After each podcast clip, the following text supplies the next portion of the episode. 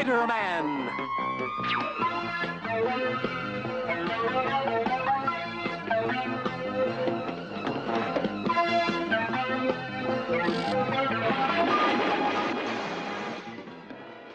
Hello，欢迎收听远方周末计划，我是站长 TC。呃，今天这一期节目咱聊点什么呢？聊这个那个呃即将上线的蜘蛛侠，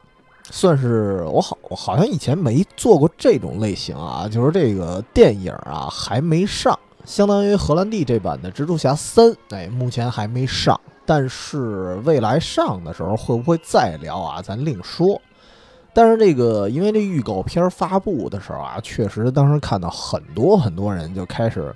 解构啊，解构这个预告片，或者说分析预告片里的一些细节啊，加入了很多猜想。这个预告片呢出了几波，最新一波出来之前，我就能预想到，哎，又有很多人要挖掘其中这个彩蛋啊，比如说谁谁谁是不是隐形了啊，谁谁谁貌似是不是被。劈掉了啊！那个谁谁谁呢？指的就是二零零二年版的蜘蛛侠托比马奎尔。哎，足见呢这哥们儿当年的人气到底有多高了。当然，咱们这个作为一个音频节目，咱们不是分析那个预告片儿去了啊，咱们就是复盘一下当年的这这一堆蜘蛛侠到底有些什么样的故事，以及呢。这个托比马奎尔为什么啊这么受欢迎，以至于到今天我们大家看的预告片儿还在希望，哎呦，希望他回归。至于咱们啊，对于咱中国观众来说，我觉得这个蜘蛛侠其实应该算是我们接触的比较早的一个漫威的超级英雄了。这个最初接触其实还不是零二年的那个电影，而是。一九九二年了得啊，当时是陕西电视台引进的那个八一版的美国动画片儿，当时还不叫蜘蛛侠，当时叫蜘蛛人儿啊，而且基本那个动画吧，每集都有一超级反派啊，看着特别过瘾。它不像那个，它不像后来我大一点了之后看那个超人的美剧，那超人的美剧虽然也是超人，然后虽然看着这个俊男美女也不错。但是几乎我印象里是没有任何超级英雄客串，或者说也没有一个就是超能力反派出现。基本上那故事我感觉它就属于一个都市题材，就是所以当时看着还是不过瘾，不像它更早期的这个蜘蛛人动画。然后我印象比较深的啊，当时蜘蛛人里头还出现了，比如说应该出现了纳摩。就是那个海底那个亚特兰蒂斯那王，然后还出现了美队，就当时还不叫美队啊，当时叫美国上尉，还有美国上尉的死对头叫红头颅，其实就是后来我们知道的红骷髅。我记得当时看就就光看美队那集就挺激动的，我说，哎，又出一个，呃，当时也不叫超级英雄这词儿啊，我也忘了叫什么，好像就就就美国大侠吧，类似那种。哎，我说还又出来一个，就是这种美国大侠。然后我觉得他拿一盾牌啊，我感觉，哎，这个配色跟蜘蛛人当时是很像的。我当时还觉得，哎，这貌似比蜘蛛人还帅。然后当时心里会想，我说这是在蜘蛛人这个动画里杜撰的呢，还是说他原本就另外有一套故事剧情啊？当时确实不懂。直到后来看到美队最早的一个真人电影，还不是就是漫威电影宇宙这个体系里的啊，更早的一个了，我才知道哦，原来还有这么一个美国队长啊！但当当时当时我记得那个电影在央六吧，哎，不是央六，那会儿可能是类似什么小天鹅周日影院翻译的时候，还给人翻译成美国船长啊，因为那个 Captain 他有三个意思，又是上尉，又是队长，又是船长。反正至少我当时看过两个翻译，就唯独当时是没有队长这个翻译方式的。然后在这个蜘蛛人动画里，美队干了什么呢？我印象里就是他好像是游街啊，在街上，因为他不是一个就是更有名气，然后他的出场率可能更高的一个美国超级英雄啊。当然这是漫画设定啊，在民众中人气也比较高。然后当时他就坐着类类似于那种花车，然后就就游街，然后受到大家的那种朝拜啊欢呼，然后这时候红骷髅呢就出来偷袭他。当时蜘蛛人是想帮忙的啊，结果没帮成，帮了一倒忙，弄得这个美队呢就被抓了。抓了之后，红骷髅当时弄了一个弄了一什么仪器，然后就想跟美队互换身体啊。这时候蜘蛛侠再次出手，打败了红骷髅，就是讲了这么一故事。因为当时这个剧集其实。呃，很短啊，每集也就二十多分钟。我后来大概查了一下，这个这个剧集当时应该是二十六集，然后每集呢二十多分钟，也都不算长。然后后来到我们记得看什么小神龙俱乐部啊，都都之后的事儿了，还看了一个动画叫《神勇巨人》。那个神勇巨人当时的制作年份也是一九八一年，然后貌似啊跟蜘蛛人这个动画从属于一个系列。后来这个蜘蛛人还出现了几个剧集，叫什么什么蜘蛛人和他的朋友们，然后那个我在国内我就没见过了。当时就是把什么冰人儿啊，然后有几个朋友一块儿就加进了蜘蛛人那个动画体系里，所以这个是我们当时对蜘蛛侠。最初的一个印象，包括我这次用的这个 BGM 啊，这个开篇我用的也是当年那个版本的音乐。就是我现在啊，不管你谁去演蜘蛛侠，无论你用的谁的真人版，但是我脑海里想起的这个蜘蛛人的音乐永远是这一个。而且我其实有时候习惯啊，脱口而出还是习惯叫蜘蛛人儿。就听着，反正说不上来，就感觉特带感吧。因为当时你想，超人嘛，Superman，我们叫超人；然后 Spiderman，我们叫蜘蛛侠的话，有时候特稍微有点别扭啊。当然了，这个这个蝙蝠侠也叫 Batman，这个你要叫蝙蝠人，听着倒是有点像反派。所以现在这个超级英雄里，什么这曼那曼的，我们都翻译成什么什么侠啊。所以这个已经习惯了，倒是。所以说，这个这版啊，这版蜘蛛侠的动画片儿还是我们当年最初的记忆，而且确实呢，也是通过它啊，不仅熟悉了蜘蛛人本身，还对其他的英雄，哎，咱算略知一二。然后再后来呢，就开始接触游戏了，因为蜘蛛人当时是出了一个 FC 的游戏，然后那个。具体的名字我有点忘了啊，有点古早了。对，但是我对他的那个关卡印象特深。现在呢，现在回想起来，那个关卡的设置其实就是蜘蛛侠一个经典的反派，就是邪恶六人组，就是当时蜘蛛侠的几个死对头啊，什么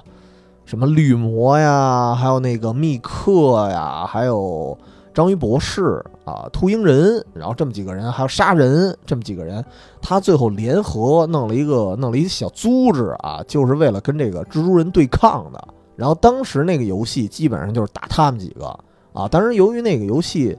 呃，我我觉得啊，我印象里算是难度比较高啊。当然我比较手残啊，所以我不能作为一个代表，我不知道其他玩过的人会有什么样的感受。反正当时那个游戏我。打到最远的距离啊，就是终于看到了章鱼博士，然后很快呢就被打死了啊，然后我就再也没有通关过。当然后来通过什么模拟器，什么 S L 大法啊，就不断的保存啊、载入啊，然后把那款游戏，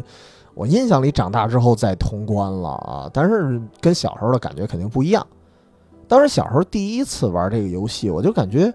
哎，这个画风突然就变得特别暗淡。而且感觉特别抑郁，确实也加上啊，当时觉得有一定的难度，所以我印象里我一直觉得它是一个挺失败的改编游戏，因为我老觉得，哎，我老觉得这跟那个原来我们看过那动画片它不一样啊，原来动画片的感觉就是色彩应该算特别明快，而且你想蜘蛛人那个配色本身就是红加蓝，就看起来非常啊骚气啊，就就那个配色。所以，当我玩到那个游戏的时候，我就感觉蜘蛛人不应该是那么阴郁的一款游戏啊。但是后来确实也是接触了一些漫画啊，然后也接触了一些真人版动画，然后就发现哦，那他的故事其实还没有想象中的那么阳光。尤其是后来接触了电影之后啊，咱就得说到电影了。中间儿其实后来就没有接触过什么就是蜘蛛侠 IP 的这种东西了，一直到零二年那版托比马奎尔那版的蜘蛛侠听说要上映，啊，当时认为哦呦排成电影特别激动，因为本身啊咱们小时候对这个超级英雄就挺好奇的，但是当时获取的渠道其实非常有限，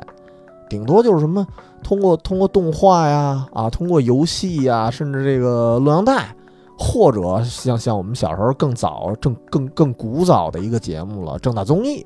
我们可能看过一些和超级英雄有关的电影，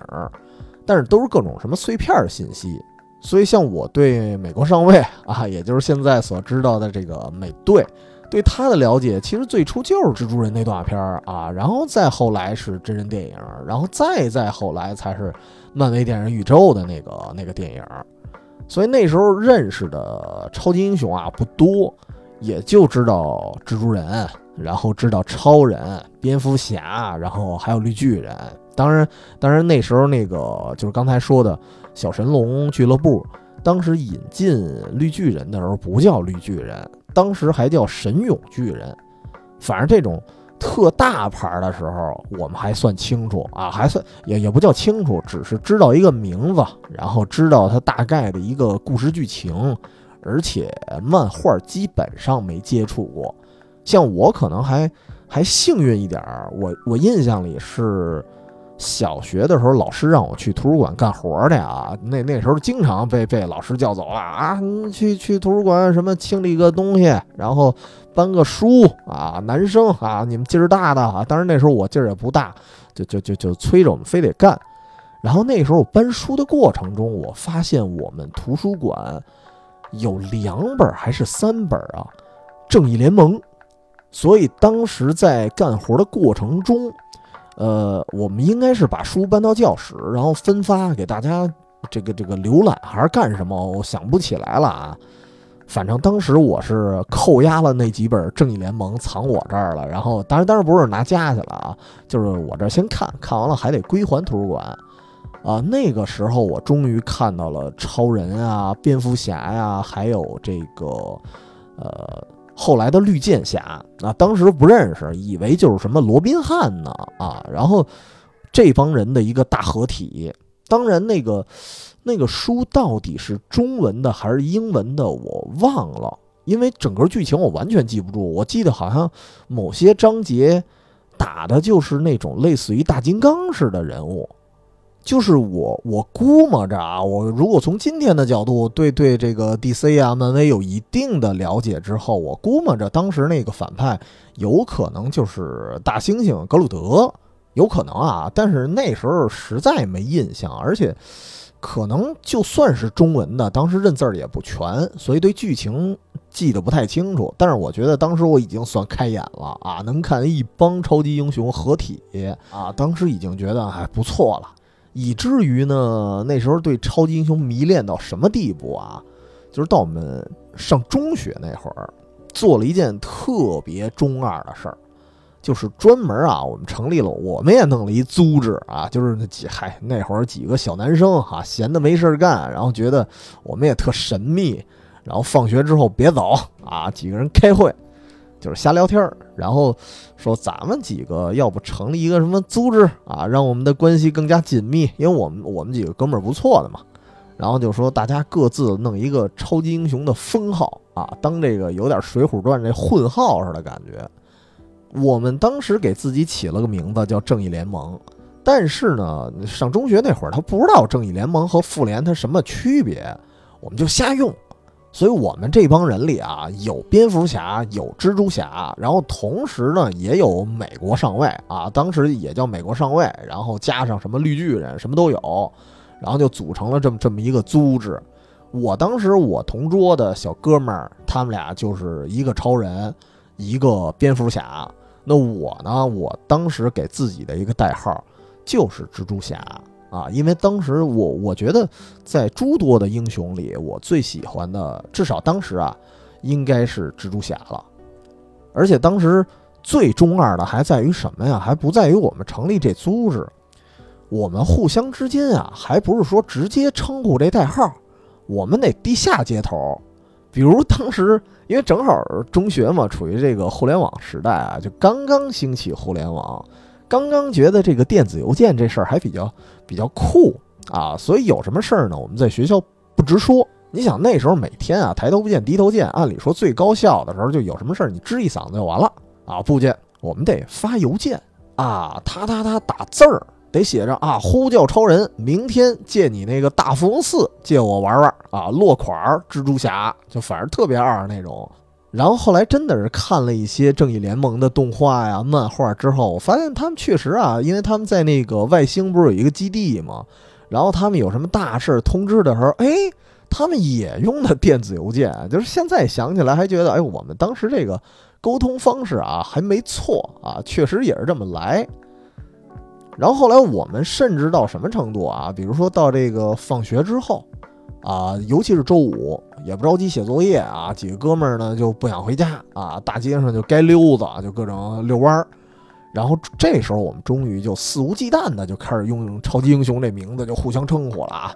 我估计当时从我们旁边路过的人都以为我们我们就是一帮小神经病，但是我不知道啊，因为我为什么要提这事儿？我不知道大家在。那个时代会不会有一些这种中二行为？然后大家会不会就说：“哎呀，我们也弄一组织，然后我们也弄一个代号什么的？”因为我不知道各位就是听友们，就是年少轻狂的时候，是不是也干过这些事儿？然后反正，反正对我来说，为什么这事儿我印象深刻？其实还有两个小事件，一个就是也也不算事件吧，就是。这个我们当时那个所谓的联盟的组织者呢，就是我啊，就是我自己啊，所以我当时牵头干那事儿的人，所以我觉得我我在那堆人里头应该属于就是最二的那一个了。然后，另外一小事件是什么呢？就是后来我们分班了啊，分成各个班级，然后我呢因为某种原因啊调配到不同的班级了，然后当时发现哎，别的班也有别的组织。啊，当然不是他们的呼号，不是按我们这种什么正义联盟啊，就就就按什么超级英雄来了，他是另外一套。然后当时还想让我加入啊，然后就被我严词拒绝，说我已经是正义联盟了啊，我生是联盟人啊，死是联盟的鬼。好家伙，反正当时还有一种这个荣誉感啊。虽然现在想想这事儿挺缺的。但是回眸一下，就因为可能当时我们这种这种喜好啊，当时我们这种玩法，以至于当时蜘蛛侠真人电影一听说要上映的时候，哎呦，那可想而知是非常的激动，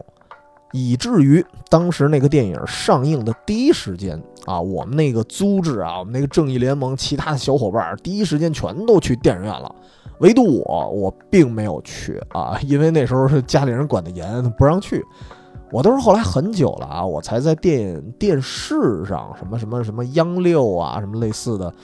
忘了哪个台了，有可能不是央六，也有可能北京台晚上周五、周六的吧，好像有电影。那个时候我才看到的电影版。后来基本上啊，托比马奎尔的那个三部曲基本上都是在。电视上看的，所以这么多年吧，我也算欠托比马奎尔一张电影票了。所以于情于理吧，我倒是也希望这个托比马奎尔能够重新回到蜘蛛侠大舞台，然后三代蜘蛛侠呢来个同框。那说到这儿啊，其实我挺好奇的，我就不知道这么多代，也也不是这么多代啊，总共比较有名的，哎，咱们说是三代蜘蛛侠的真人版。然后这个其他版本啊，在今天这个节目里咱就不多说了。像什么电视剧版，就是日本当时，尤其是日本当时做那个特摄剧那版本，特胡逼的，好家伙，那个发音都不太正的，什么斯帕塔梦啊，就就那个版本我就没有纳入进来。咱们主要呢聊仨版本，就是零二年开始的托比马奎尔的三部曲，然后二零一二年就是加菲尔德那个超凡蜘蛛侠。两部，呃，一般也有叫加菲版的，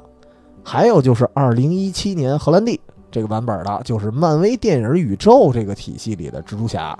目前呢，一共是两部，然后即将上映的不就是第三部嘛？然后我我们这算是一个预热节目。所以回到我刚才那问题啊，就是我其实也挺好奇，大家到底喜欢这三个真人版哪一个？其实，在录制节目之前啊，我跟我们另外一主播就是艾尔文啊，就是上期那个，哎，总算回归了的那个人啊，有可能以后就不来了，就是昙花一现啊。但是确实是因为大家的时间都比较紧，比较忙，像我这也是凑出时间来录这么一期节目。然后呢，当时他啊，艾尔文他说呢，他觉得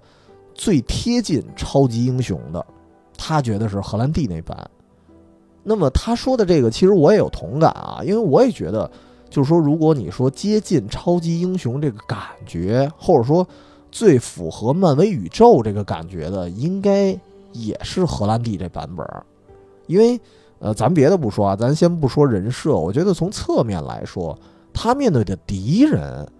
都是那种特别强大的。就是你看他跟复联刚刚巨头没多久，他就跟美队干了一架。你好家伙的，美队可是跟谁都五五开的人啊！然后再没多久，蜘蛛侠的对手就变成谁了？就是灭霸了。那直接就变成毁天灭地的这种敌人了。他不像他不像托托比马奎尔和加菲这版啊，我感觉那哥俩呢，主要还算是城市英雄，然后面对的也都是城市暴徒，甚至像那个加菲版的那版那个犀牛人，我感觉都已经弱化了。你想原版的那个蜘蛛人，呃，原版的犀牛人应该是那种什么实验事故产生的一种变异人，他那外皮是一个角质啊，还是什么玩意儿的一个硬甲，就感觉倍儿结实那么一人。但是到了加菲版那个真人电影，你就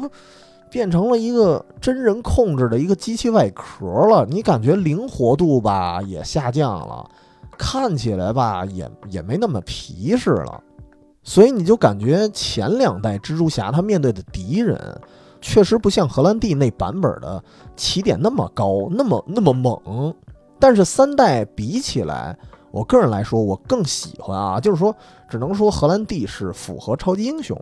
但是我更喜欢的呢，还是托比马奎尔版。那么至于原因啊，咱们三代咱这个特点可以总结一下，咱们倒着说啊，咱先说这个荷兰弟这版本。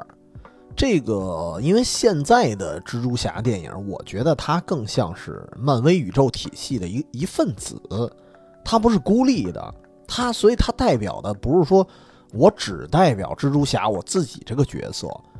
而是我觉得它可能代表了整个复仇者联盟的一个一个形象，所以特别明显的就是荷兰弟那版本的第二部，就是你感觉啊，他特别像在对前辈们一个致敬。你看他面对那个钢铁侠那个遗留战甲的时候，他就开始迷茫啊，说自己，哎呀，能不能胜任呀？啊，然后面对那个第二部那 BOSS 密克的时候，他开始用的是一些明显是来自美队的招式啊。这个当时确实啊，我没看视频解读的时候，我当时也没看出来，后来才发现啊，有一镜头他是拿着那个一个招牌还是门牌来着当盾。然后另外一只手呢，拿着射灯当流星锤，然后这个动作就完全是当时美队单挑灭霸的时候，一手盾牌，然后一手那个雷神之锤的那么一个姿态。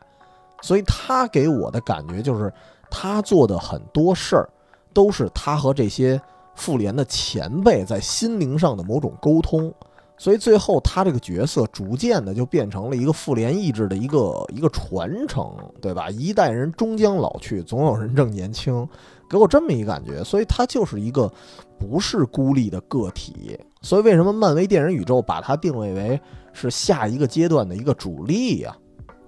那么对比之下，咱就说这个加菲版这个超凡蜘蛛侠了，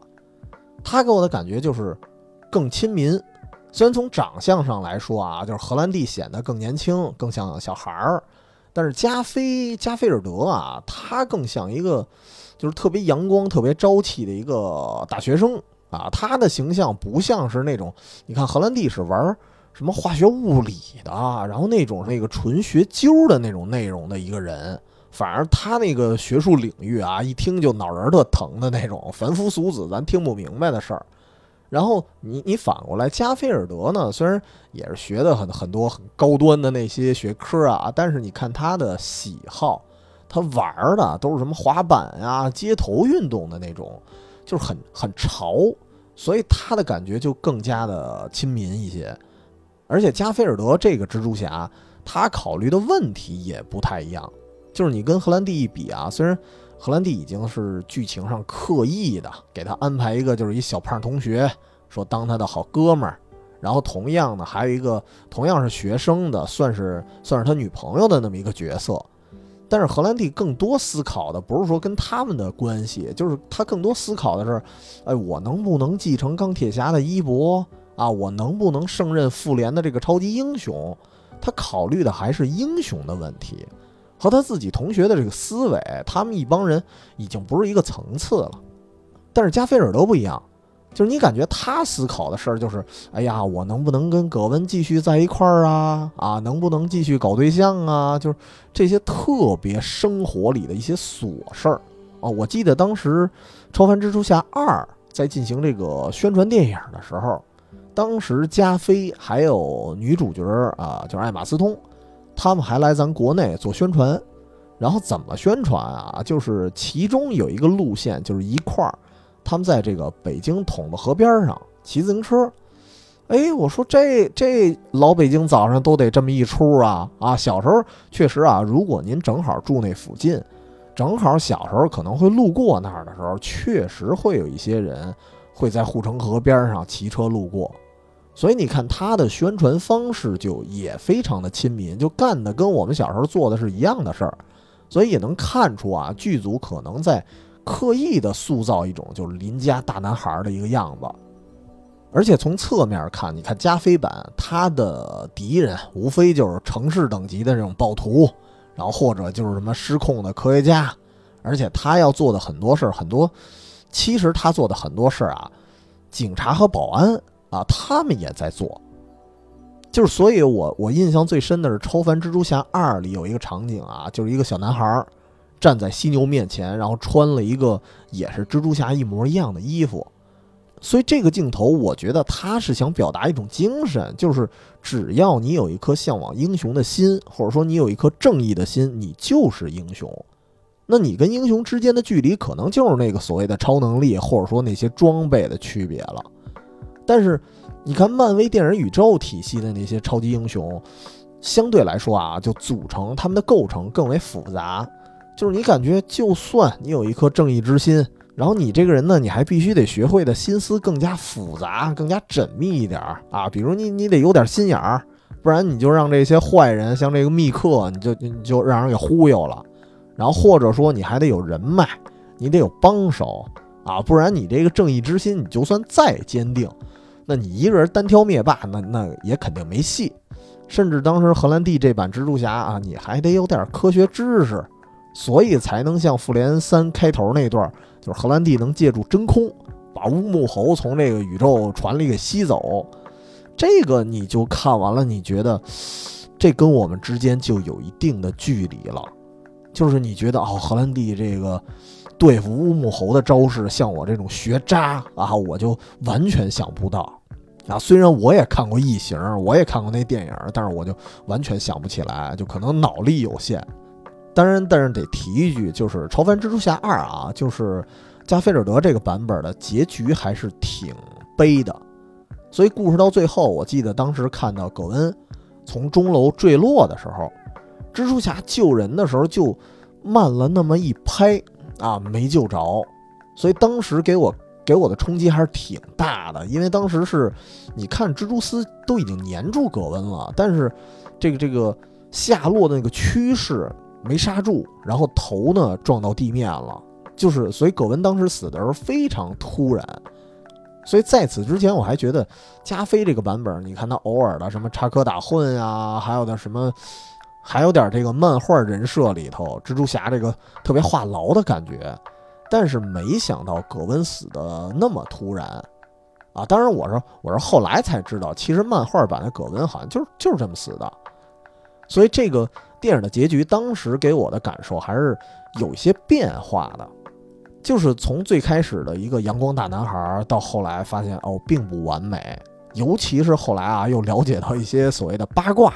就是发现哦，原来当时的加菲尔德和艾玛斯通，就是葛温的演员，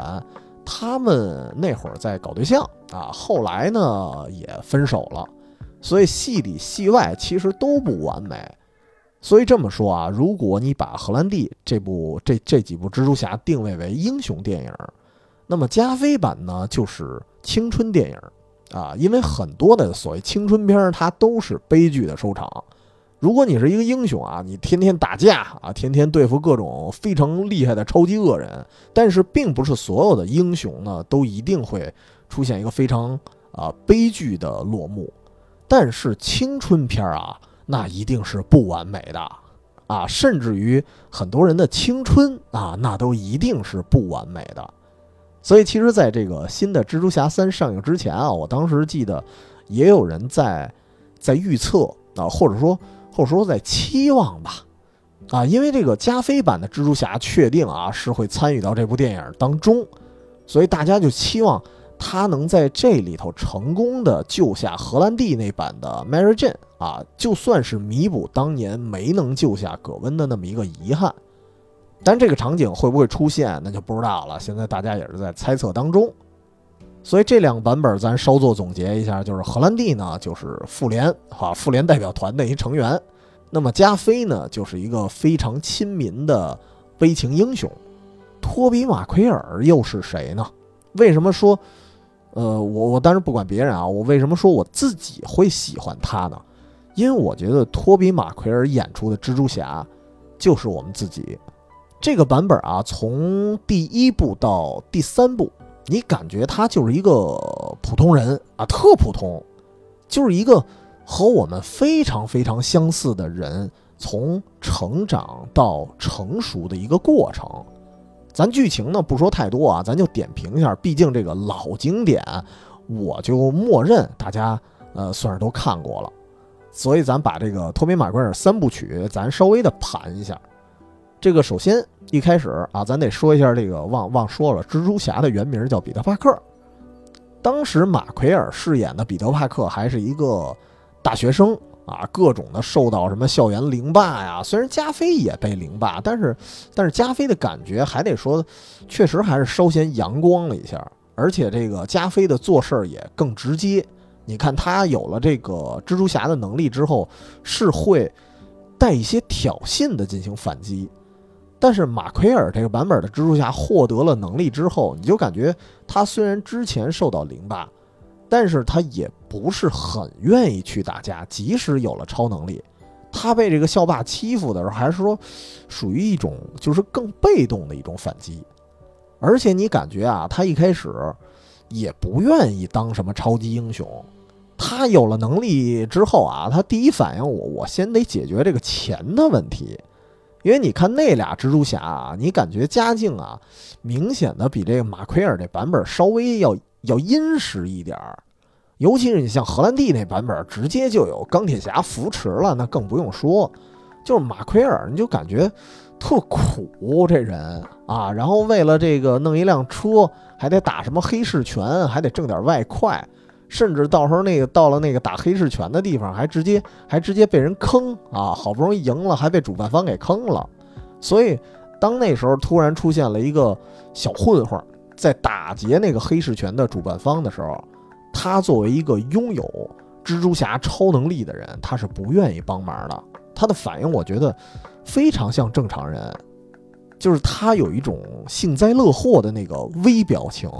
所以，直到这个。那个劫匪啊，那个打劫主办方那劫匪跑到街上，杀了一个一开始认为是一个路人，而那个人因缘巧合，哎，就是蜘蛛侠，就是彼得·帕克的叔叔。结果这就造成了彼得·帕克决心要打击犯罪分子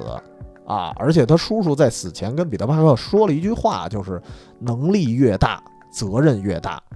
所以这句话也是指引着蜘蛛侠如何如何的成为一个英雄，而而且这句话啊，可以说对当时的蜘蛛侠这个三部曲来说是一个非常重要的一个名人名言，算是一个线索吧。然后到了第二部，你看这个蜘蛛侠又开始，他又像是咱们，呃，大学生临近毕业的一个感觉，就是一边准备论文啊，一边开始打工啊，每天这个焦头烂额的，每天事儿特别多。就是我现在我。印象里啊，在听咱节目的还有一些朋友本身也是没毕业，然后同时要准备学业，然后同时可能也也开始关心未来工作的一些问题了。其实，在这个阶段，大家这个糟心事啊，其实还是真的是非常多的，非常能理解，因为我我自己也经历过嘛。哪怕哪怕你是超级英雄，哪怕你是蜘蛛侠，你也得经历这个临毕业的这道坎儿。所以你看，蜘蛛侠他一边还得还得干这些事儿，而且蜘蛛侠可能更忙，他一边干着我们大学生临毕业应该干的那些事儿以外，同时他作为一个超级英雄，他还得救人，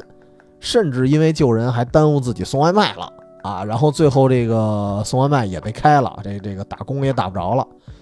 甚至有时候，当他觉得特别疲劳，或者说特别茫然的时候，他的能力也在逐渐的失灵。所以这时候他就会陷入了一种困境，他就觉得我真的就不再想当超级英雄了。所以其实到第二部的开场的时候，我就会想起，还是想起那个叔叔本他那句话，就是能力越大，责任越大。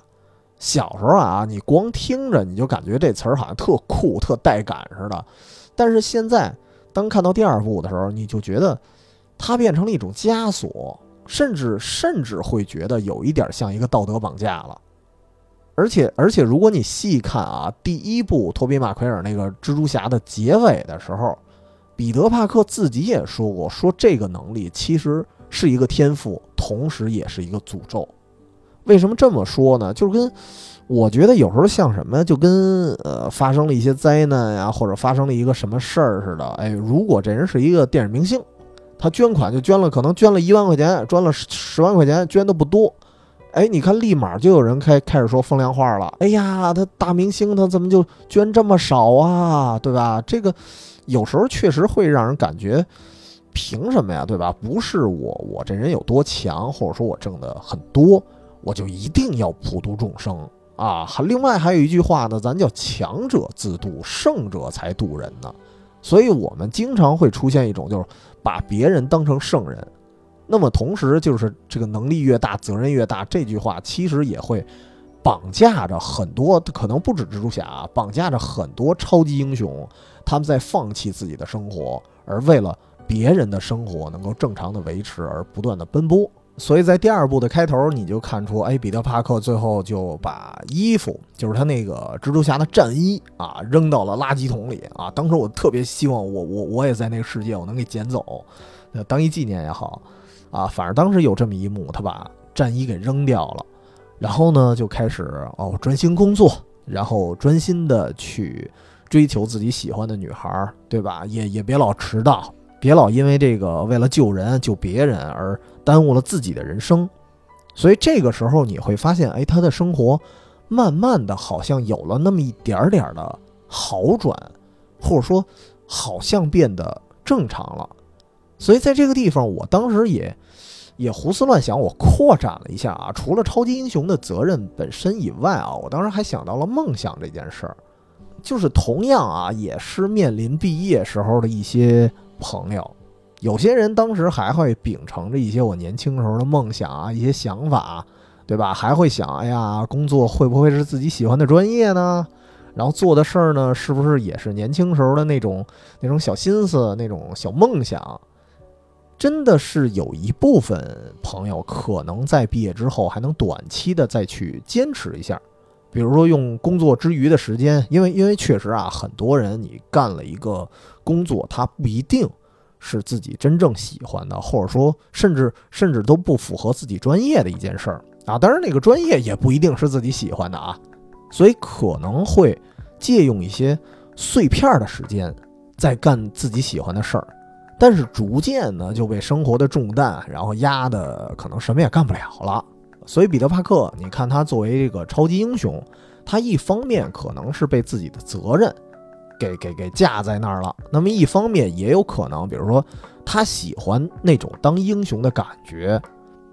当然我这人过度解读啊，咱往梦想上靠。他可能喜欢这种感觉，但是他也有生活，他也有工作，他有很多很多事儿，所以他不可能一直去干下去，甚至他也会疲劳，所以他不可能把这件事一直一直的做下去。就比如说我拿自己来说，我我你看我会把自己。玩的时间，或者说我我我休息睡大觉的时间，我会拿出来去压缩出来去录节目。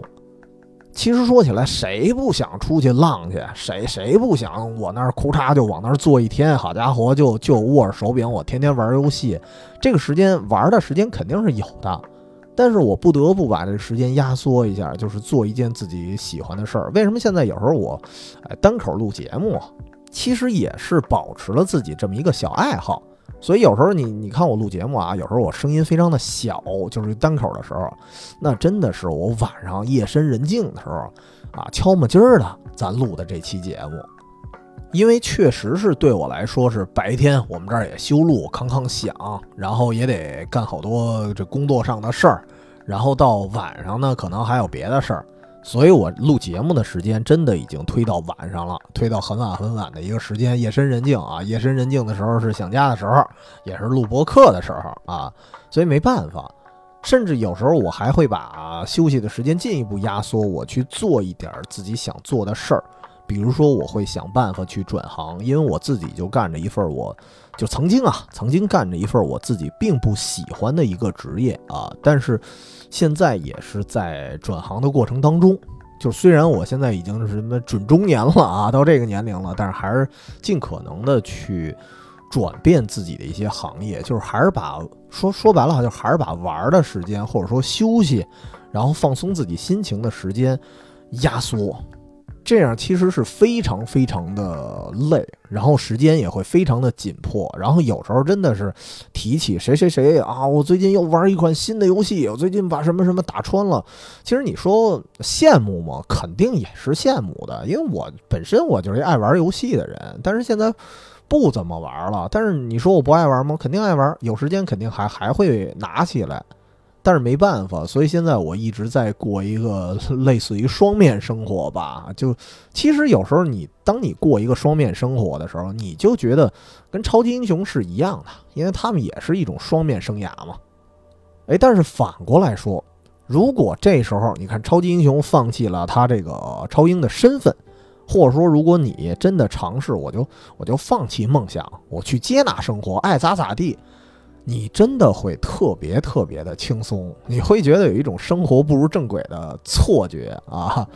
所以这里你看，蜘蛛侠人家就放下了啊，就放下了。后来觉得，哎，短期内过得还行，生活呢也淡中有味儿。就像很多人说的，说，哎，生活还是平淡一点比较好啊。但是这事儿其实，呃，一直有个悖论。就是你说生活是平淡的，但是说生活平淡舒服的这些人，他经历过不平淡吗？对吧？有可能他没经历过，他没对比，怎么知道平淡就是好呢？可能并不是平淡好，而是轻松。而说回这个电影，你发现啊，生活有时候不是说你说想平淡就平淡的，因为它有时候会有一些被动性的这种风波。所以，这个彼得·帕克的平淡生活没持续多久，这个风波呢又来了啊！这个这个，呃，第二部的反派是章鱼博士啊，也是呢，我们在《蜘蛛侠三》啊，就是近期可能会上映的这个《蜘蛛侠三》那个预告片里，我们看到的依然是当年那个老演员，就是演章鱼博士的老演员再次出现了。这个章鱼博士就是肯定主动的来这个挑战蜘蛛侠啊，但但是但是具体故事咱们不说了。所以在最危急的时候，你发现蜘蛛侠的超能力再次爆发，哪怕他不穿着蜘蛛侠那身衣服，你发现他永远是蜘蛛侠。所以当时我看到他再次这个能力复苏的时候，看到这段的时候，我还是觉得作为老蜘蛛侠三部曲啊，我会一下就爱上第二部，就爱上这一部。就是每隔几年啊，第二部我会还会重看一遍，就是这个桥段也会让我就是延展到，就是说话题延展到梦想本身。就是为什么这么说啊？就是你看你梦想啊，或者说你喜欢的一些东西，它就像蜘蛛侠的一种能力，它是你基因里的一个玩意儿，就是刻在骨子里了。我不知道会不会有这么一种情况，就是当你喜欢这件事儿，你最后放弃了没有做。然后，如果呢，你看到别人哎在做你当时不敢做的一些事儿的时候，你一定会有心酸，或者说有羡慕。所以这件事儿，就算短期内你放弃了，但是很多时候啊，只要给你一个合适的契机，你一定会再次激发起来，或者说再次的把你原来这件事捡起来的。那么就跟这个蜘蛛侠的超能力一样，就是某一个契机再次把你激发出来。所以我觉得蜘蛛侠当时那个蜘蛛侠的第二部，我对他的感慨就是觉得这部电影啊，你怎么解读呢都可以，这其实就看你自己是一个什么样的人。所以我觉得很多电影好玩就在于就是解读电影的同时，不是说我我非要多客观啊，我非要非要什么多多这个专业，其实它是一个主观的事儿，就是在解读电影的过程中，其实是一个心理测试。能够测试出你是一个什么样的人，所以这就，呃，多多说一句啊，会让我想起之前聊这个鱿鱼游戏，大家都在解读这个鱿鱼游戏啊，本身有一些什么样的梗啊，深挖里面的一些这个社会现象啊、文化现象啊。然后我其实当时我们自己也做了一期节目嘛，然后同时也听到很多别人在做的，这个我觉得都不重要。包括鱿鱼游戏，你要说让我评价它这个片子有多好。我觉得也也也只能说中上水平啊。虽然我录节目，我我就是我对他喜欢，但不一定说他的这个拍摄效果或者说拍摄手法水平有多高。但是为什么我仍然很喜欢鱿鱼游戏，就在于它实际上是一个照妖镜啊。但是照妖镜这个词儿说的有点这个贬义了啊，因为我实在也想不出什么别的词儿，就是我觉得它就是一个照妖镜。你看别人如何去。解读鱿鱼游戏，你就能看出这个人是一个什么样的人啊！蜘蛛侠二也是嘛，不同的人可能不同的解读。你可以从超级英雄的角度去解读，就是说啊，当一个人想要保护自己最爱的人的时候，哎，他还是会振作起来，他还是会变成一个英雄。或者说，如果从刚才我说的从梦想的角度去解读呢？啊，就算我们刚毕业的时候有各种这个非常复杂的适应的过程。或者说啊，开始生活、开始关注柴米油盐的时候，我们会放弃很多东西，但是骨子里一定会带着很多很多的不舍。但是不得不说的是，遗憾的是，只有少数的人能把梦想找回来，或者说坚持下去。当然，找回来这个行为啊，一部分靠自己啊，比如这个牺牲休息或者牺牲玩的时间，靠这个自律啊。当然，我自吹一句，我觉得我还算比比较自律吧啊。还有一部分确实是要靠运气，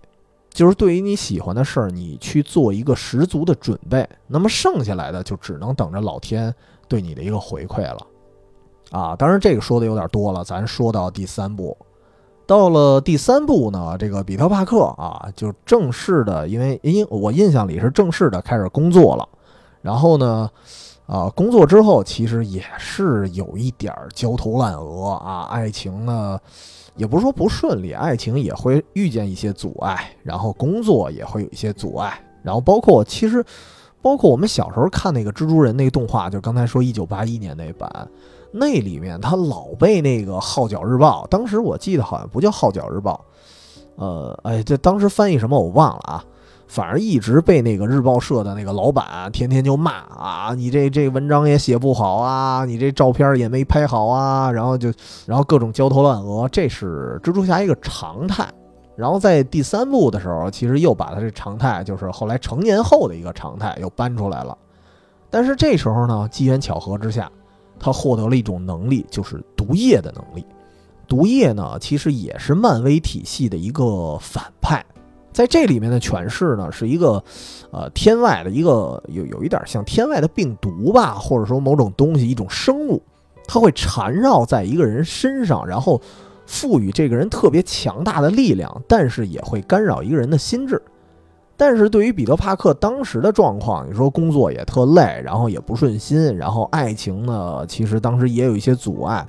他当时呢，肯定是急需一些什么什么困了累了喝红牛啊，一些这种兴奋剂似的东西。那么毒液的能力恰恰就赋予了他一些精力，或者说就像外挂一样。哎，那么到这时候，你发现彼得·帕克开始膨胀了，甚至最经典的，你看一些目前还会有一些他的混剪。就是当时这个托米·马奎尔就开始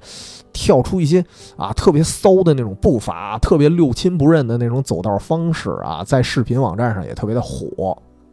就是在电影里的解释呢，你可以解释就是毒液对他大脑的一些影响。但是咱从这种非常现实主义的角度去去看啊，其实就是当一个人，哎，做什么都开始顺风顺水的时候，就是你看咱第二部的时候，当一个人经历了各种迷茫啊、各种苦难、各种劳累的时候，哎，当你突然顺风顺水了，难免有些人会进入一种膨胀的心态。甚至想不到啊，就是他可能会想不到，其实不是他自己变强了，而是某种外力啊。所以在这里面，你看这个外力是什么？就是毒液。所以电影里，你看蜘蛛侠获得毒液力量前后的一个生活状态就非常对比，非常明显。一个就是疲于奔命，然后另外一个就非常的游刃有余。但是这个中间的变化不是靠他自己，我说我我能力，或者说我掌控力在提高，或者说哈现在有小词儿叫什么时间管理啊，我时间管理能力在提高，不是这样，而是一个外力，这个外力导致的某种变异，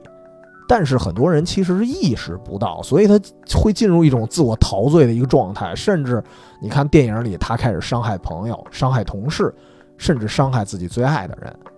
当然，毕竟这个这一部蜘蛛侠它是一个电影啊，他不可能说这个彼得帕克一直这么膨胀下去啊，他总总得回归自己的生活，总得摆脱毒液。那他怎么摆脱的呢？他是发现他是到了一个钟楼啊，他发现自己的情绪好像已经不太正常了，然后他就想脱离毒液，然后恰巧这个毒液啊，他受不了金属的共鸣。当这个彼得帕克开始拿自己脑袋当当的撞那钟的时候啊，开始撞头的时候，毒液呢就会进进入一种共振状态，你就会发现它变得非常的不稳定，哎，所以这时候啊也算是一种机缘巧合吧。然后这时候呢就把毒液给震到玻璃了。但是这个我印象里，当时是一个还挺长的一段戏码。然后这个毒液在从蜘蛛侠身体上剥离的时候，你就感觉好像特别特别惨啊，各种惨叫，特别痛苦。那么这个镜头当时我也是会有一种想法啊，我觉得它会反映到现实里，就是。你看啊，当你主动的意识到自己的平凡啊，你意识到自己哦没有自己幻想中那么厉害，这个过程其实本身是一个特别特别痛苦、一个自我摧残的过程，因为这时候你要放弃自己所有的虚荣心，然后你要擦掉那些所谓的什么保护色，但是这是一个很多人他不想去干的事儿。如果现在其实大家同龄的朋友啊，你们的生活应该是生活圈子应该也会很广。你们接触的很多人，你会发现他们会刻意的显示自己很牛的那一面啊。其实这其实就是一种强烈的保护欲，因为我们每个人都有脆弱，我们不会把自己的脆弱表露在外边。所以久而久之呢，有可能有些人会进入一种自我催眠的状态，他会觉得自己好像，哎，我好像就是很牛，他已经忘了最初是出于某种保护了。只有一些非常突然的外力出现的时候，有些人才会想到：哦，我需要一个变化，我需要剥掉这层虚荣心，我才要回归真实的生活。对，你看蜘蛛侠里也一样嘛，啊，他他也是没辙，他再不把这个毒液给剥掉，他媳妇儿就跑了，啊，对吧？他是逼到绝境的时候，他才会放下毒液带给他的所有所有的福利。就这就让我想起我之前前段时间跟那个高中同学我们喝酒，他就跟我说说，有些事儿啊，就是你得摔跟头才能改变自己，就说白了就是经历某种痛苦，一个被动性的改变啊。但是如果摔了一跟头还不能改变，那说明什么？说明摔的还是不够狠。所以还是说回蜘蛛侠这个镜头，我当时就觉得，真的，你把自己非常本性的东西，你非常需要的某一样东西去剥除的时候，它是一个特别特别痛苦的事儿。但是反过来，你经历了这段痛苦，那你就会跟电影里的蜘蛛侠一样，逐渐的回归初心，而且比以前啊，可能对自己坚持的某些事儿呢，就更加的笃定了。但是。呃，我我说这段话啊，就属于比较自说自话了。这个这个，我我对这个电影这一段的解读不一定放之四海皆准啊，因为我之所以有这种感受或者说这种体验，也是基于我自己。因为我刚才说的那个人，就是就经历了各种这个膨胀啊，或者乱七八糟那，呃，其实我觉得一定程度上那个人就是我自己。可以说，整个蜘蛛侠啊三部曲下来。所有经历过的那些跌宕起伏的一个心路历程，我自己就是一个亲历者。所以我不知道是不是所有人啊，是不是或或者说大多数人，咱们生活的脉络也都差不多。如果大家类似的话，那我相信你会更加的能够体会到蜘蛛侠这三部曲当年他所表达的一些东西。因为你看一圈下来，你会发现这三部，你看它非常像一个人。你看第一步，他是从完全的学生阶段，然后到他接触到了某一些社会上的东西。甚至到意识到了自己的一些责任啊，或者说梦想之后，他在一个他在一个逐渐适应变化的一个过程。然后第二步呢，第二步是这个人开始走向了这个学生阶段的末期了，然后呢，也逐渐的接触社会，经历一些挫折。然后当年你的雄心壮志被被消磨之后，你产生了迷茫，然后最后如何如何的重新振作，重新找到方向的这么一段故事。再到第三步啊，到了第三步，可能是这个接触社会也比较久了，比较多了。那么这段时间就开始因为某一些业绩呀，或者说某一些成绩膨胀了啊，也因为膨胀，所以又又打脸了哈。然后这个打脸之后呢，再次失去了一些东西。然后当你失去之后，才逐渐的踏实下来，有一个返璞归真的一个过程。这个过程确实是让我自己来说，我难免会想到自己。当然，当然，我这个过程可能还在继续，我还在播出自己一些，呃，我不想播出的东西。就我觉得，可能人的这种蜕变吧，按理来说是应该是不断持续的一件事儿。所以说到这儿，我其实回想了一下啊，我回想了一下，我觉得，呃，总的来说，当年。托比·马奎尔这版的蜘蛛侠三部曲，我还是觉得它挺符合斯坦李对于蜘蛛侠漫画的一个 一个定位的，因为因为这件事儿啊，因为这件事儿，如果你回顾一些历史的话，你会发现蜘蛛侠它诞生在当时美国的六十年代，那么那个时期的一些所谓青少年的超级英雄啊，因为这个蜘蛛侠他的年龄是青少年嘛，他们一般是不会作为主角出现的。当斯坦李呢决心把这个这个蜘蛛侠给推成一个漫画的主角儿啊，是一个独立的主角的时候，当时是饱受质疑的。当时的质疑主要有三点：首先，第一啊，就最最直接的一点就是，大家觉得没人会喜欢蜘蛛侠这蜘蛛这种生物，就是太太麻硬了啊，一大虫子多恶心啊。然后其次呢，就是青少年那会儿的英雄啊，都是其他一些英雄的助手。至少惯例上是这样，他不不可能让他独当一面。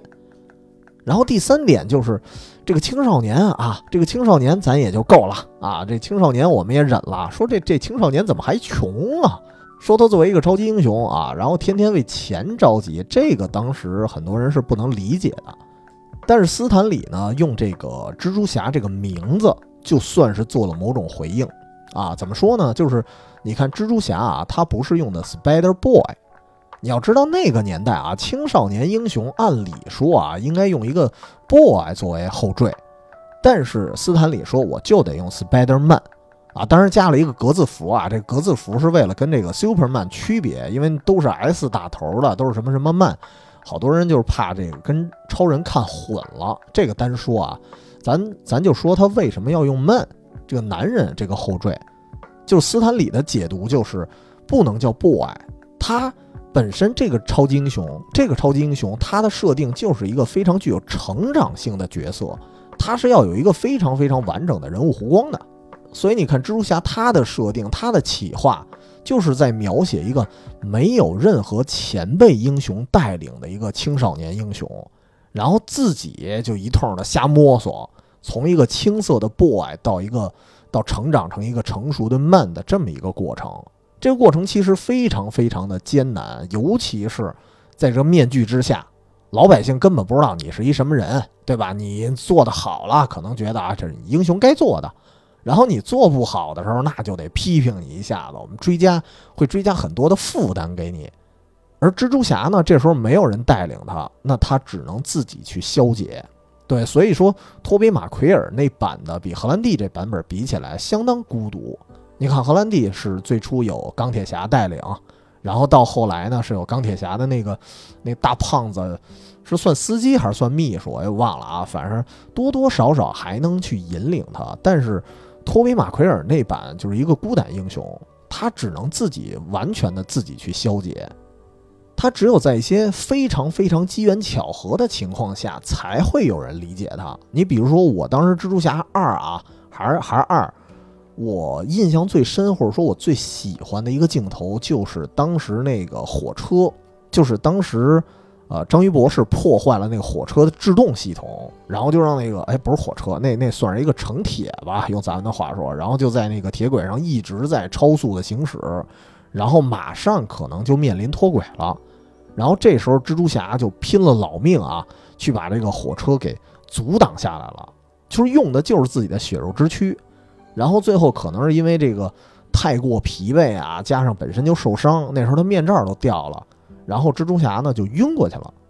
这时候好多人才发现，哦，这个面具之下还是一个孩子，然后原来是一个孩子在拼命的去保护大家，只是这么一个机缘巧合，才能获得一部分人的理解。所以我当时也是因为这个镜头吧，我才会发现这个那个老版的蜘蛛侠三部曲的一个可贵之处，因为在大多数情况下是不会有人知道，或者说不会因为你是一个孩子的身份就对你这个宽容对待，所以他这个角色的设定就是只能逼着自己一步一步成长。我当时想起来，这这不就是鲍勃迪伦那歌吗？对吧？就是 How many roads must man walk down before you call him a man？什么意思？就是一个男人要走多少路，你才能称之为男子汉？但是不过，不过回想一下啊，我觉得这种成长性的特点，到很多年后的漫画啊，应该是还算保持下来了。你比如说，我当时最早看的漫画版的内战，就是在那个电影版那个内战之前啊，那里面。就是你对比一下，你看这个漫威电影宇宙里，荷兰弟扮演的蜘蛛侠是直接在内战的时候就站在了钢铁侠一方，然后对抗美队。但是在这个原版的漫画里，他这个形象是有一个转变的过程的。就是当时这个复联啊发生了一个分歧，钢铁侠就坚坚定地认为说，超级英雄呢就得实名注册啊，受到这个政府的监控。美队呢就得坚定地认为，就是超级英雄必须得有独立性，他不能接受这个美国政府的一个控制。那么蜘蛛侠其实一开始漫画里啊也是站在钢铁侠这边儿，而且呢他还把自己的面具给摘下来了，说我我现在接受实名注册啊，作为一个表率。结果梅姨呢就很快的被仇恨蜘蛛侠的人就攻击了，然后这时候他才意识到，哦，超级英雄还真的不能随便摘下面罩。然后同时呢，蜘蛛侠也发现哦，这钢铁侠对不注册的那些英雄啊，手法非常的专制，所以这就导致其实他是有一个反思的过程，然后跳到了美队的这个阵营，啊，当然，当然，漫画里这个钢铁侠的态度也跟电影里不一样啊，那个电影版那钢铁侠像是这个蜘蛛侠的导师一样啊，但是那个漫画里非常的凶狠，直接就把蜘蛛侠打成重伤了，当时基本快死了。所以，这个蜘蛛侠在内战篇啊，其实他仍然是有一个有人物弧光的这么一人，他会在各种什么机缘巧合之下啊，进行各种反思，然后改变自己曾经想法的一个人。所以，这个这个性格其实一直保留下来了。所以，恰恰这一点，我觉得托比马奎尔的版本还是比较接近的。而且当时有一些算是译文吧，说这个当年马奎尔被选上作为演员的时候。哎，就是因为导演山姆雷米啊，看到他眼神里的某种某种善良。因为不得不说啊，马奎尔这个人啊，在当年来讲虽然很年轻，但是属于那种浪荡青年啊，派对之王什么的，跟那个现在 NBA 这哈登似的，什么夜店之王。但是导演恰恰是从他身上看到了某种内在的善良，就是跟外在那种可能浮夸啊或者什么的，就感觉还不太一样。所以，恰恰他去演这个三部曲，他更能把一个人在人生中的各种什么人性挣扎呀、各种变化、各种矛盾，但是内心骨子里还有善良的那种味儿，他能给演出来。而且，这个很多年之后哈，听说啊，这个马奎尔，反正各各种消息，马奎尔貌似跟导演的关系还不错，因为当时山姆雷米跟这个制片方闹掰了的时候，这个马奎尔是站在导演一方的。因为当时是好像就是索尼影业对蜘蛛侠的拍摄可能干涉的有点太多，导致山姆雷米就罢工了，我就不拍这四了。然后马奎尔就力挺导演，然后这俩人就一块儿退出了。所以后来，当时其实本部应该是蜘蛛侠三部曲的，应该是四部，最后第四部就没拍成啊，也算是我们当年的一个这个这个算白月光了。然后后来呢，你就感觉马奎尔这个这个演员啊，他负面的消息非常非常的多，哎，但是呢。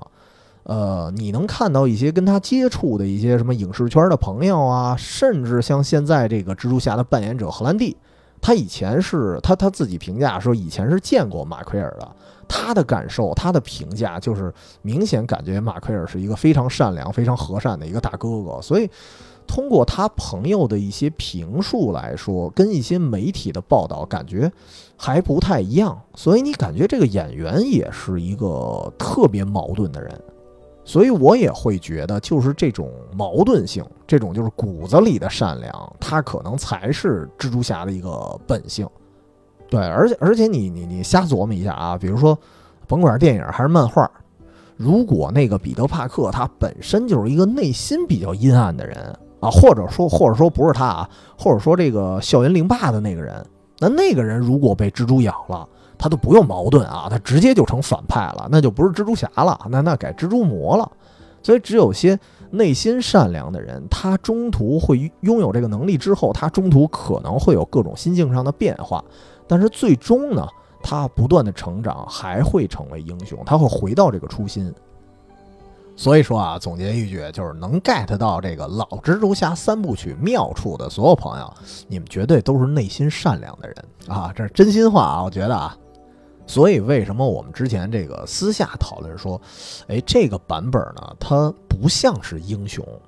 对吧？我就我就觉得托比马奎尔的感觉，他他不像个英雄，或者说他就算是英雄，也像是活在自己生活里的，对于自己来说是一个英雄，因为他更像我们自己。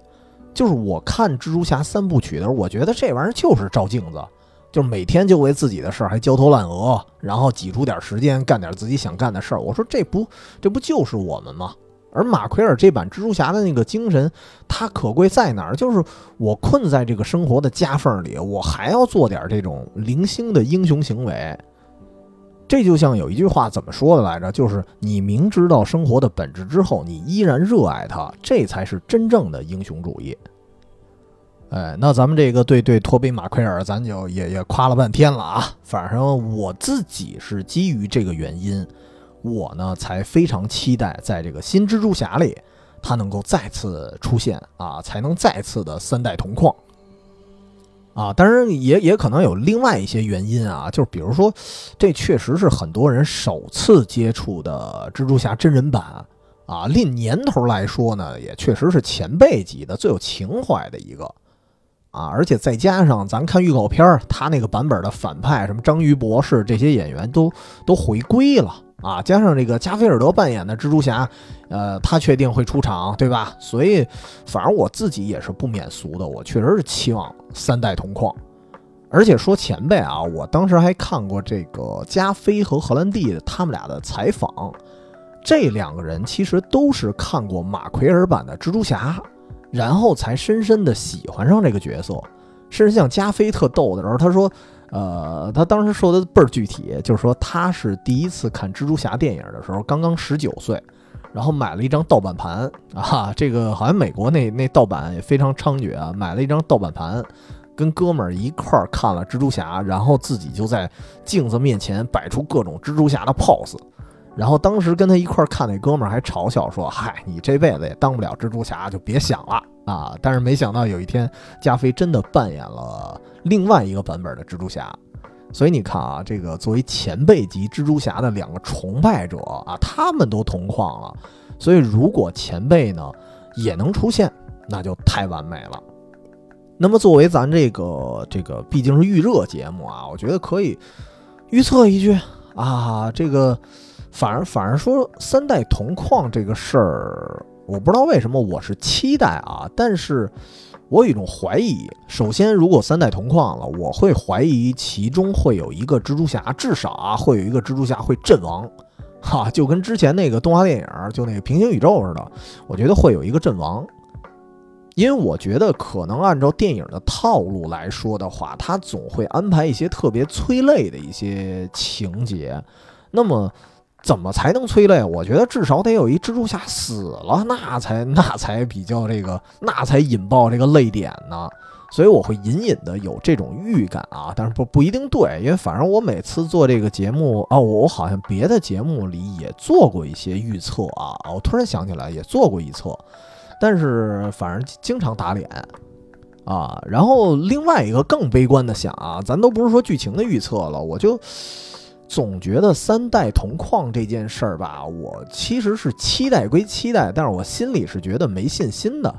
就是我总觉得好像幸福不会来的那么突然似的，这就跟这就跟我赌神那期，我当时说这个王晶拍《澳门风云》，对吧？他已经把赌神、赌侠都给凑齐了。啊，当然我会希望说周润发、刘德华、周星驰全都能同框，但是也就是期望一下。但是我不抱有任何信心，因为我知道不可能。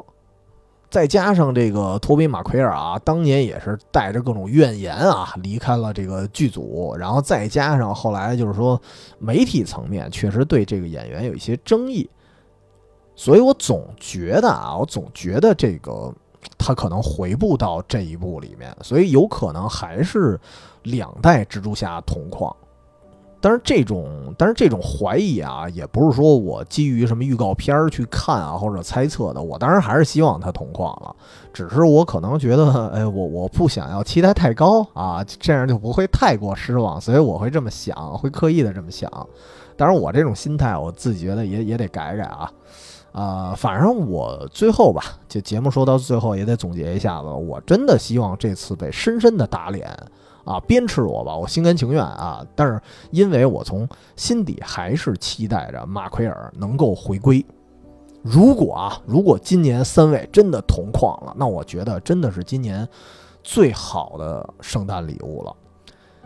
那么本期节目聊到这儿啊，如果您也是一个就也不说是漫威或者说什么超级英雄迷吧，但是我觉得蜘蛛侠他一直在我心里是一个特殊的存在，因为他比起很多很多侠客来说，他更像是我自己，所以这期节目也是怀着一个深深的感情吧录制了这期。那么如果哎听我们节目，如果您也觉得哎。正好都是同好，都喜欢这个蜘蛛侠这个角色，那么可以来到我们的节目这个群里啊，可以添加远方全拼加 FM，这是我们公众号。然后最近由于确实比较忙，所以公众号更新的有一些些的慢。然后呢？或者您添加 Voyage FM，就 Voyage 是那个远航的英文啊，V O Y A G E 加一个 FM，这是我们另外一个小号，然后可以给您加到群里，然后大家可以一块儿聊聊各种对什么超级英雄啊，或者说我对我们当年有感情的一些电影的一些心得。那我们本期节目呢就聊到这儿，然后我我也不知道这期节目会什么时候上架，但是肯定是在呃电影上线之前上架。啊，那我们本周周末愉快，拜拜。